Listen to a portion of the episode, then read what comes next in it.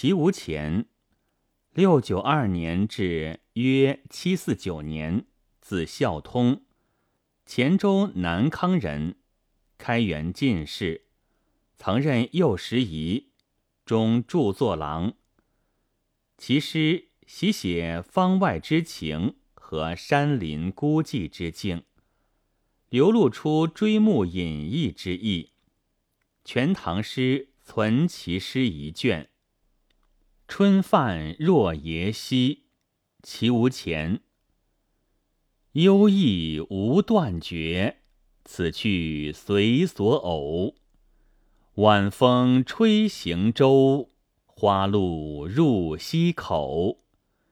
寂夜转西壑，隔山望南斗。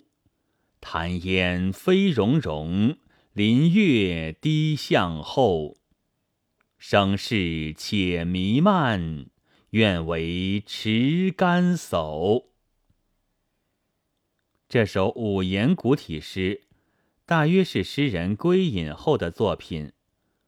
若耶溪在今浙江绍兴市东南，相传为西施浣纱处，水清如镜。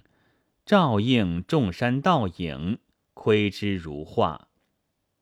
诗人在一个春江花月之夜，泛舟溪上，自然会滋生出无限优美的情趣。开篇“幽意无断绝句”，以“幽意”二字透露了全诗的主旨，即幽居独处，不欲世事。放任自适的意趣，这种优异支配着他的人生，不曾断绝。因此，他这次出游只是轻舟荡漾，任其自然。故云：“此去随所偶。”偶即遇，诗人在这里流露出一种随遇而安的情绪。以下写泛舟的时间和路线，描写沿岸景物。晚风吹行舟，花露入溪口。习习晚风，吹拂着游船，船儿任凭清风吹送，转入春花夹岸的溪口，恍如进入了武陵桃源胜境，多么清幽！多么闲适！晚字点明泛舟的时间，花字切合题中的春，看似信笔写来，却又显得用心细致。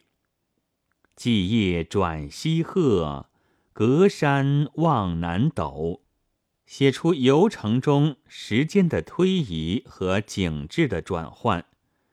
寂夜是到了夜晚。说明泛舟时间之久，正是幽意无断绝的具体写照。西壑是舟行所至的另一境地。当置身心境、心旷神怡之时，抬头遥望南天斗秀，不觉已经隔山了。潭烟飞溶溶，林月低向后二句。是用淡墨描写的如画夜景，潭烟是溪上的水雾，溶溶是夜月之下雾气蒙腾的景状，而着以飞字，把水色的闪耀、雾气的漂流、月光的洒泻都写活了。林月低向后，照影寂夜，夜深月沉。舟行向前，两岸树木伴着月亮悄悄地退向身后，这景象是美的，又是静的。诗人以春江、月夜、花露、扁舟等景物，创造了一种优美寂静而又迷蒙的意境，而怀着隐居幽逸的泛舟人。置身于这种境界之中，此刻有何感受呢？生事且弥漫，愿为持竿叟。啊，人生世事正如溪水上弥漫无边的烟雾，缥缈迷茫。我愿永作若耶溪边一位持竿而钓的隐者。持竿叟，又应附近地域的严子陵富春江隐居垂钓的故事，表明诗人心迹。末二句抒发感慨极其自然，有夜景的清雅，更觉世事的萧萧。便自然的追慕优异的人生。唐人殷凡说：“其无前善写方外之情。”作者超然出世的思想感情，给若耶溪的景色抹上一层孤清幽静的色彩。但是，由于作者描写的是一个春江花月之夜。又是怀着追求和满足的心情来描写它，因而这夜景被状写的清幽而不荒寂，有一种不是雕琢的自然美。整首诗也就显得举体清秀、潇潇跨俗，体现出一种兴味深长的清幽的意境，在写法上。